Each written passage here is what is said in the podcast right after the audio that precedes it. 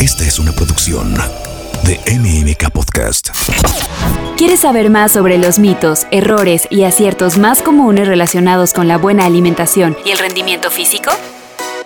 Beatriz Boullosa y Nicolás Mieriterán son tus nutriólogos de cabecera en Bendita Nutrición. ¿Qué tal? Mi nombre es Beatriz Boullosa y les doy la bienvenida a un episodio más de Bendita Nutrición en donde tengo el privilegio de compartir el micrófono con Nicolás Mieriterano. Hola Bea, qué gusto me da estar contigo y con todos los que nos están escuchando. La realidad es que hoy tenemos un tema padrísimo, pero antes, por favor, síganos escribiendo. Les vamos a contestar todos sus mensajes. Bea y yo manejamos nuestras redes.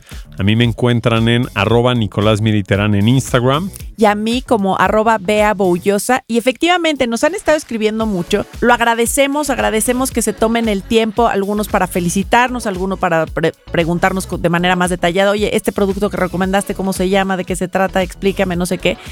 Pero en verdad los invitamos, porque somos sus nutriólogos de cabecera, a que nos escriban, oye, Beatriz, estoy muy cansada, siento que me falta, siento que me sobra, no encuentro, no sé qué, porque aquí estamos para ustedes y podemos poner sus preocupaciones sobre la mesa y así irles ayudando.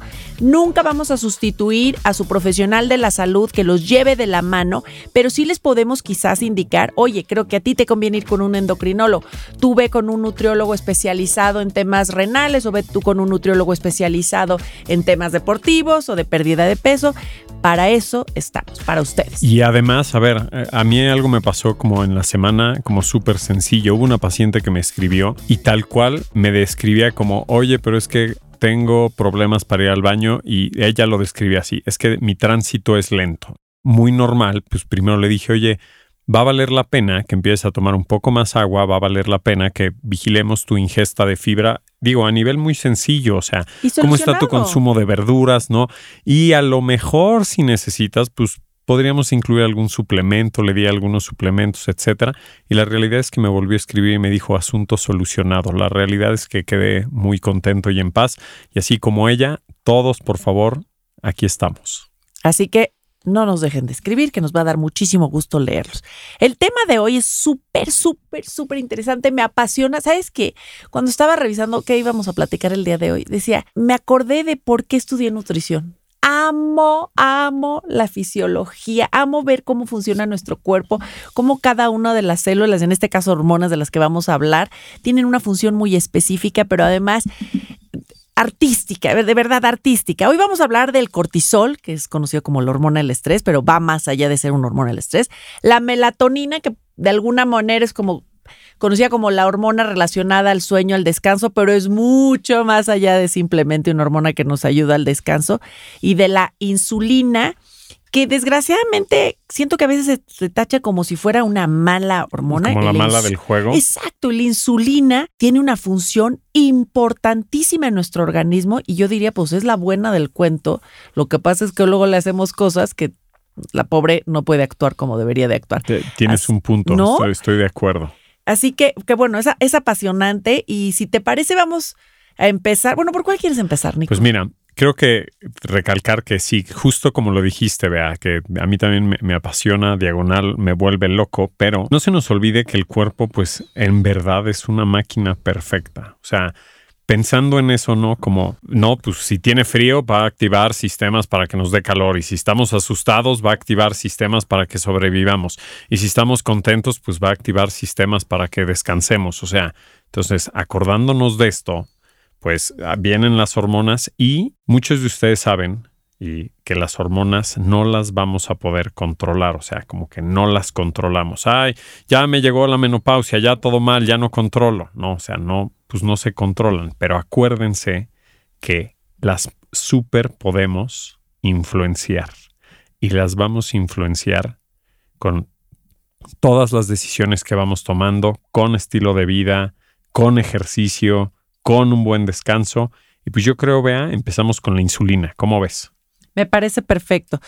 Bueno, les decía que la insulina a veces la tachamos como la mala porque se escucha, tiene resistencia a la insulina, este, claro, es diabético porque su insulina no funciona bien.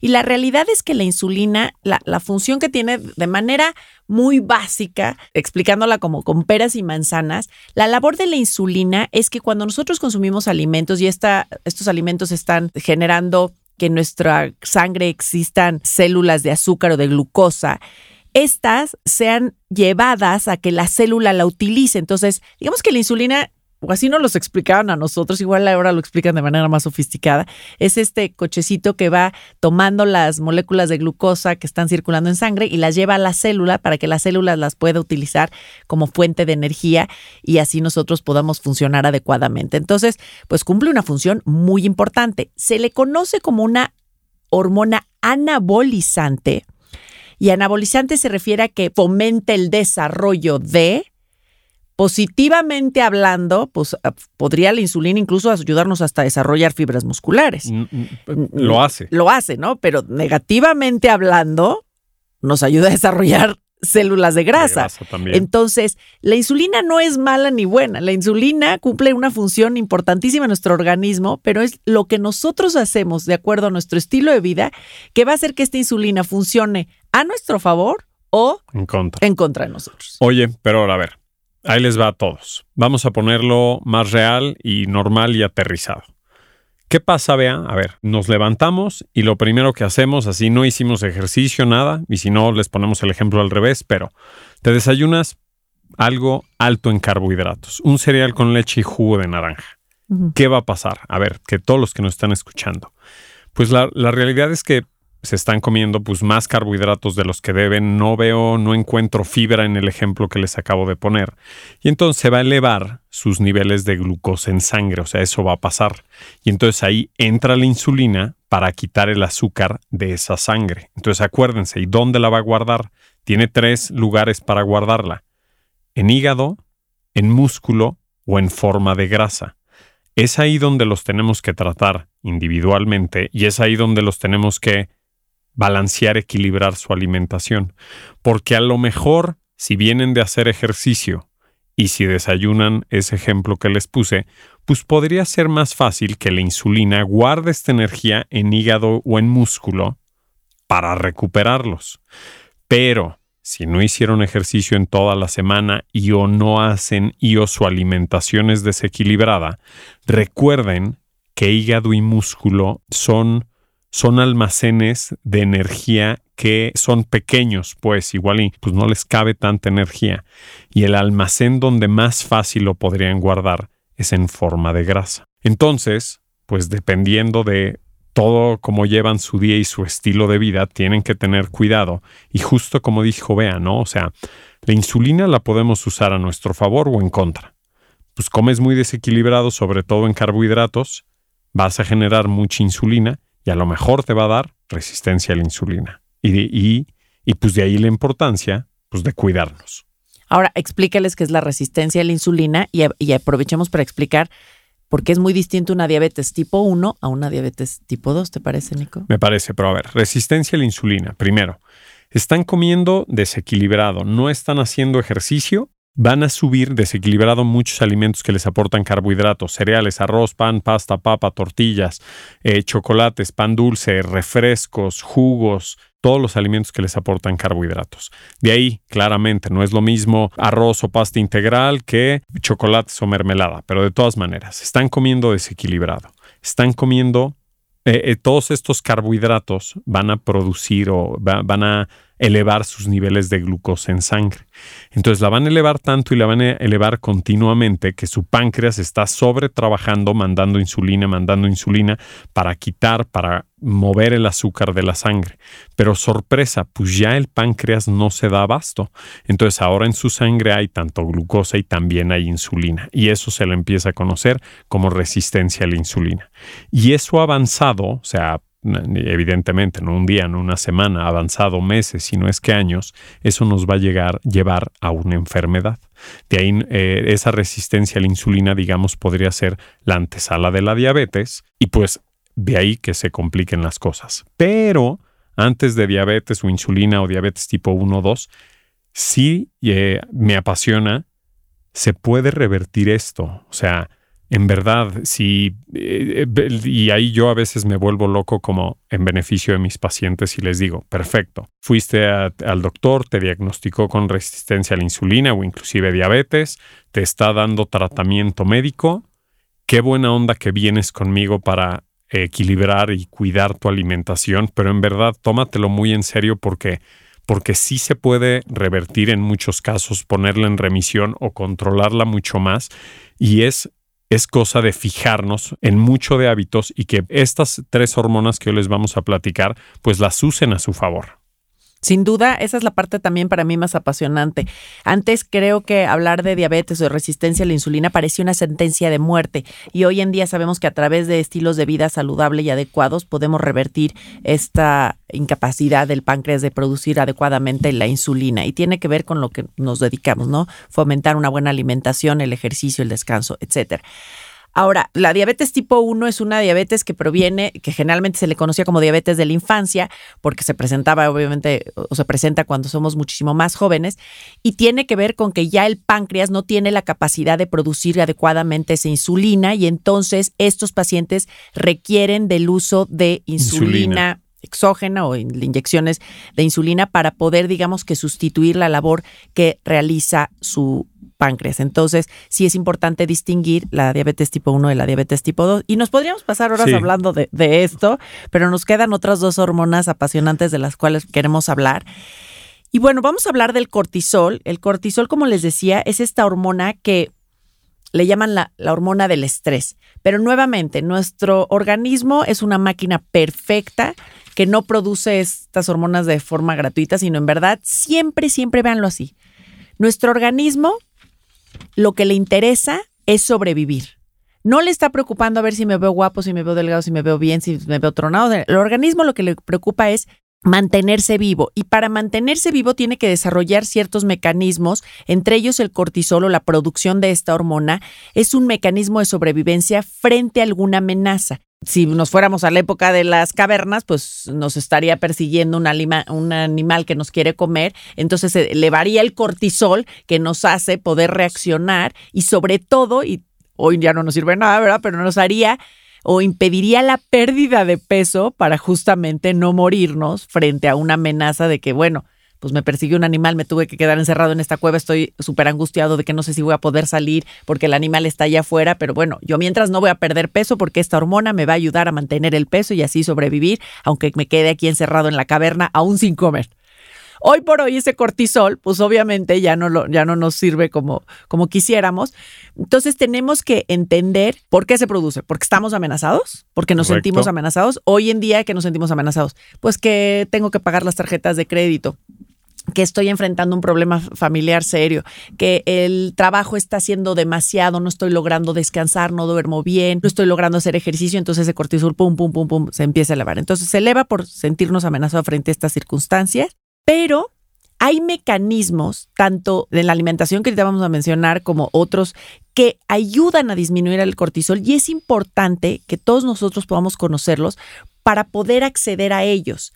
Es como parte de la vida es que vamos a tener altos niveles de cortisol. Claro, a ver, yo creo que todos vamos a tener estrés. El estrés en algún punto es bueno. Seguramente cosas buenas a veces salen del estrés, me explico. O sea, pues cuando tienes que trabajar, cuando estás en un proyecto, cuando cosas buenas salen del estrés, pero a ver, justo como dice Bea, ¿no? El cuerpo lo que reconoce este cortisol es como peligro y también emociones como miedo, vergüenza, ansiedad, este, eso, eso va a hacer que sube el cortisol, entonces que nos ponga como en esta alerta. Y acuérdense que al ser hormona, el cortisol le va a pegar o tiene impacto en muchos órganos. ¿Qué más va a hacer lo que dijo Bea? Aumenta la glucosa en sangre, va a elevar también la insulina, le va a llevar glucosa al cerebro, pero justo por eso, porque estamos, estamos en miedo, estamos en alerta y pues la realidad es que no hay que estar como hiperalerta todo el día. Justo yo lo estaba pensando, ¿no? Como a lo mejor como cómo, cómo te darías cuenta a lo mejor si estás trabajando más bien en tu día a día y de repente digo, podría hacerte un signo de que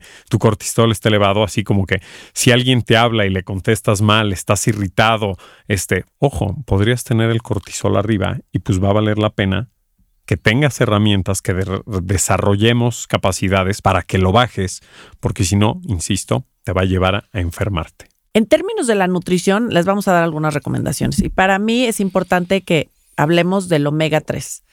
El omega 3 puede ser un gran aliado para disminuir nuestros niveles de cortisol, porque el omega 3, especialmente, hay, seis tipos de omega 3, pero especialmente dos de ellos, EPA y DHA, favorecen que nuestro cerebro tenga, digamos que esté como bien alimentado, bien lubricado esas neuronas, porque imagínate que cuando estamos con, con, los altos niveles de cortisol, bien lo decías, es esta rehabilitabilidad, es como si nos estuvieran dando shocks o toques y estamos brincando constantemente a, nivel cerebral, reaccionamos ante todo, todo nos estresa, ya, ya no importa qué es lo que esté pasando, todo nos pone de malas, ¿no?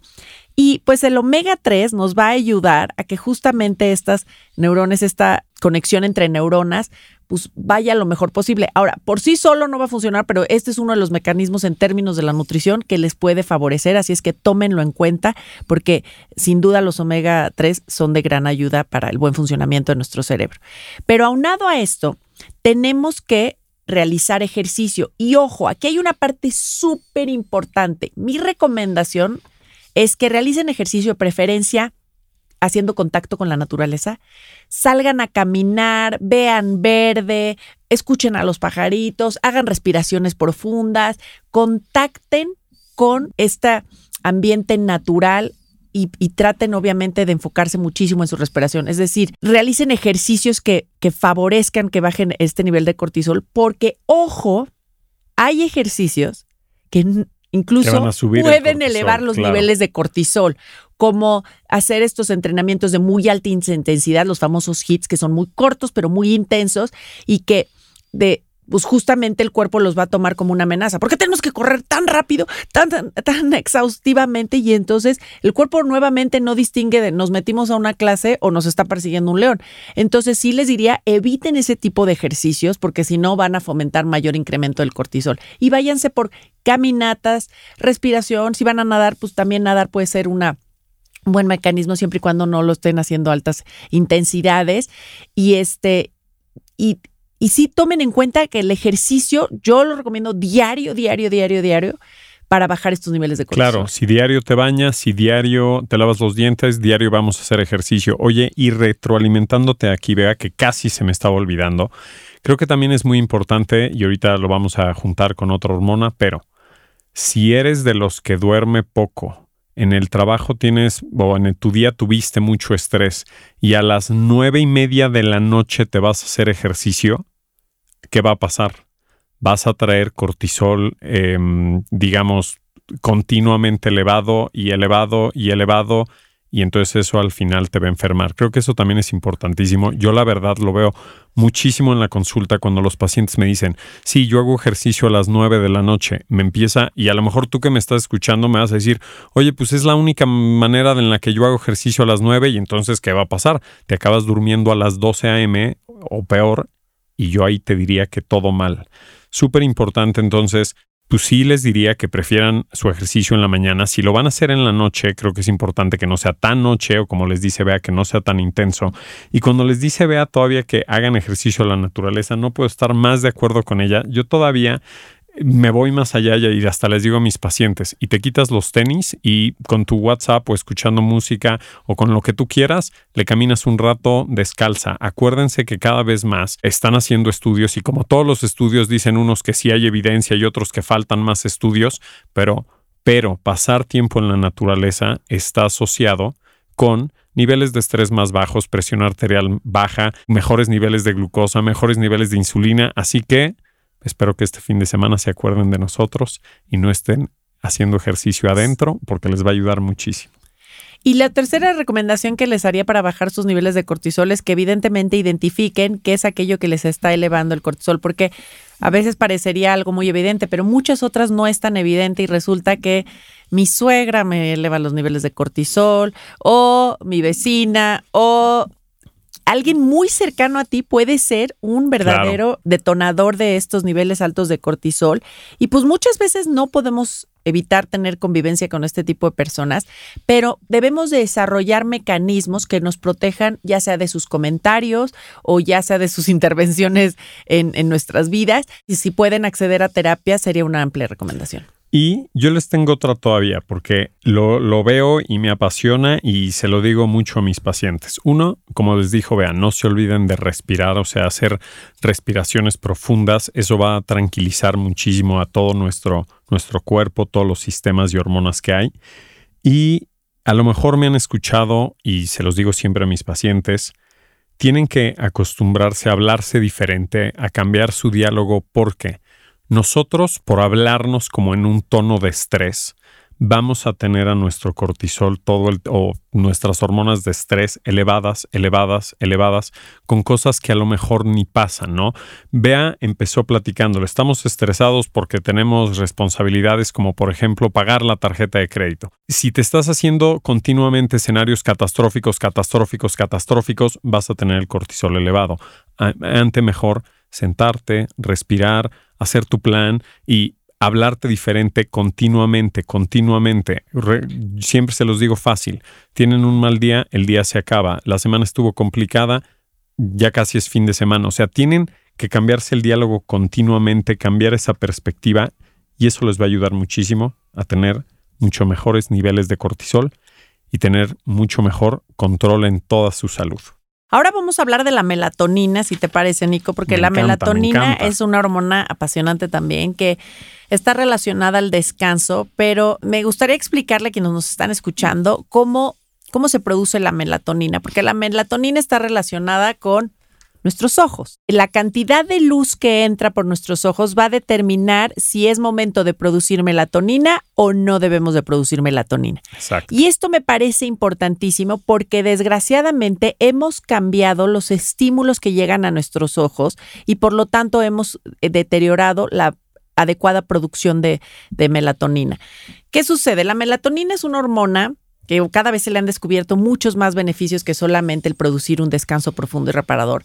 Pero vamos a, limitarnos ahorita a este, y es en cuanto va empezando a el atardecer, que se tiene esta luz muchísimo más naranja, que empieza a oscurecerse el cielo, que ya escuchamos a los pajaritos listos para irse a descansar, así como los pajaritos obviamente ya se empiezan a reunir en los árboles para dormir, nuestro organismo percibe esta, a través de los ojos, percibe esta luz naranja y empieza a producir la melatonina para que posteriormente podamos ya en la oscuridad tener una alta producción de melatonina, un descanso profundo y reparador.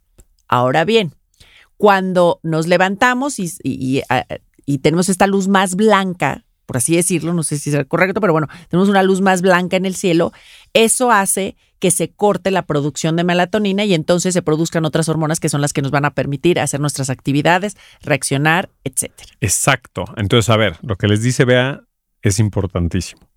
Tenemos que estar, o sea, para esta producción de melatonina, digamos, se dice que tiene como una ventana donde se produce entre 9 y 10 de la noche, entre 9 y 11 de la noche, perdón, o 8 y 10 de la noche, pero justo tiene que ver con oscuridad.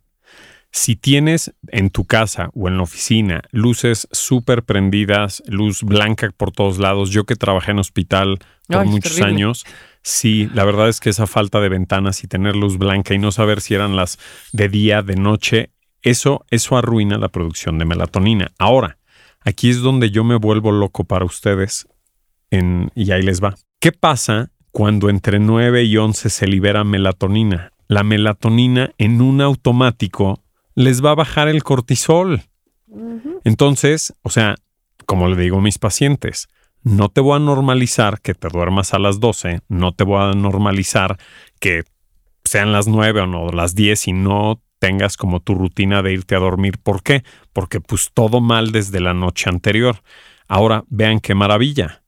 Si hablando desde hoy en la noche, si agarran esta ventana de melatonina, si me adelantan su hora de dormir, se lavan los dientes, la pijama, ya no están en modo de resolver, ya no pantallas, ya no vean la tele, agarren un libro, lean su casa mucho más oscura, si quieren leer una luz más chiquita y la luz prendida a lo mejor en el baño y su lámpara de buró, pero luces más apagadas y a dormir. Se libera melatonina, baja el cortisol y además de que van a tener un buen descanso, que ahí me podría ir a sus ciclos de sueño y ahorita veo si voy o no voy, mi punto aquí es porque estamos hablando de hormonas. Se liberó melatonina, baja el cortisol y acuérdense que si están muy estresados y el cortisol sube, también va a subir la insulina. Entonces, pues muchos de todos estos problemas modernos, por así decirlo, o enfermedades modernas, con un mucho mejor descanso, con un mucho mejor manejo de estrés y cuidar su alimentación. Y ahí están las tres. Les acabamos de, de unir como la melatonina se une con el cortisol o tiene que ver con el cortisol y con su insulina. Así que, pues para concluir, nuestra recomendación sería que lo prioridad siempre, miren que yo soy pro ejercicio, pero si me dan a escoger entre el descanso y el ejercicio, siempre voy a elegir como prioridad el descanso. Si ustedes no han logrado un sueño profundo y reparador, no deben de realizar ejercicio. Después de un descanso profundo y reparador, entonces sí es momento y sí, yo también soy como tú, prefiero y sugiero el ejercicio por las mañanas. Siento que es una muy buena manera de iniciar nuestro, nuestro organismo, nuestro cerebro. Y entonces Después de un descanso viene el ejercicio y posterior al ejercicio buscar esta alimentación que sí contenga carbohidratos, pero que aquellos carbohidratos que contenga sean de preferencia frutas enteras, no jugos, que sean cereales ricos en fibra, no que medio tengan ricos en fibra, cereales completamente integrales que contengan la cáscara completa. Elijan obviamente proteína que también va a ayudar y es un amortiguador junto con las verduras a que no tengamos altos niveles de, glucosa en sangre, sino que se vayan a ir controlando y, absorbiendo paulatinamente. Y estoy segura de que así así arrancan su día, van a tener un mejor estilo de vida a lo largo del día. Totalmente de acuerdo con Bea y solo les quiero yo puntualizar esto. Acuérdense, ¿cuántos de, ustedes, porque me llegan muchísimo, ¿no? Pues quiero mejorar mi energía, ¿no? Entonces uno piensa, ah, pues como no tengo energía, me como pues galletas o fruta porque es saludable o por lo que o exceso de café que tampoco mira yo soy súper cafetera pero no te puedes exceder en el café. Para todos los que aman el café bueno máximo cuatro. Es que yo mira soy súper súper amante del café tú lo sabes Nico pero no quieran sustituir horas de sueño con café. No es así. Ahí ahí va o sea acuérdense energía primero dormir porque si duermen pues van a tener energía Segundo, acuérdense, el ejercicio, el ejercicio por sí les va a dar energía. Listo. Tercero, van a tener herramientas para mejorar su, para tener mejor manejo de estrés, para que este estrés o pues no los tenga hiperalertas o luego les drene la energía. Cuarto, creo que es importante que se hidraten. Y quinto, pues acuérdense de estas tres hormonas, que la verdad es que pues les van a ayudar muchísimo a estar más saludables que nunca y, sexto, recuerden que el veneno está en la dosis. Bendita Nutrición con Bea Boullosa y Nicolás Mieriterán. Esta es una producción de MMK Podcast.